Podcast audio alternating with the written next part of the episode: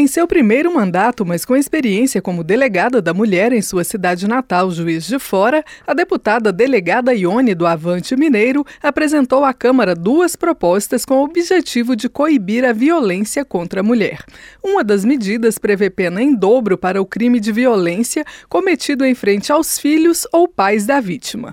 O outro projeto estabelece protocolo de atendimento a possíveis vítimas de abuso sexual em ambientes de entretenimento sejam privados ou públicos. No entendimento da deputada, a lesão corporal da mulher em frente aos filhos tem duas vítimas e, por isso, deve ser punida em dobro. Atualmente, o Código Penal prevê reclusão de 1 a 4 anos para o crime. Além disso, a delegada Ione defende que a pena maior tem caráter preventivo, uma vez que a violência doméstica pode acabar em feminicídio. O feminicídio, na verdade, é uma evolução de várias agressões, várias lesões, várias idas e vindas e que chega a um ponto que ela não aguenta mais, ela resolve não aceitar mais aquela condição de vida que ela está e resolve romper e ele mata.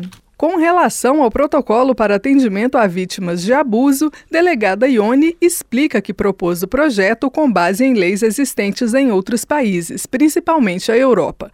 Um exemplo, segundo lembra, é a legislação espanhola, que permitiu a prisão do jogador brasileiro Daniel Alves por acusação de estupro em uma boate em Barcelona. Pelo projeto, estabelecimentos como hotéis, bares e boates, assim como realizadores de eventos em locais públicos, deverão adotar uma uma série de procedimentos, sempre que receberem uma denúncia de importunação sexual.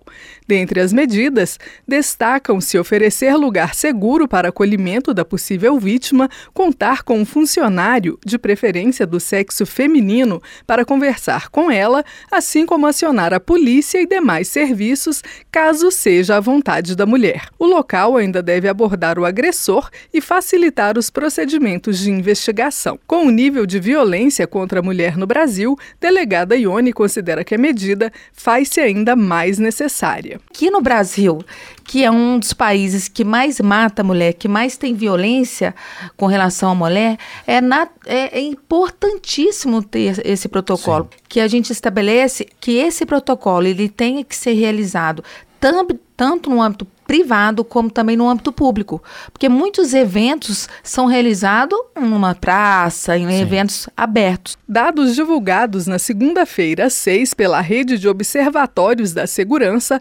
mostram que o Brasil registrou 2.423 casos de violência contra a mulher no ano passado. 495 das agressões resultaram em feminicídio, quando a mulher é assassinada unicamente devido ao fato de ser do sexo feminino. Diante desse cenário, delegada Ione defende a adoção de políticas que chama de ciclo completo contra a violência de gênero. Além das medidas propriamente de segurança, considera necessário oferecer locais de acolhimento da vítima com os filhos, possibilidade de autonomia financeira, além de uma educação que ensine a respeitar as diferenças. A deputada adianta que já trabalha em um projeto para tornar obrigatória a disciplina sobre igualdade de de gênero no currículo do ensino fundamental. Da Rádio Câmara de Brasília, Maria Neves.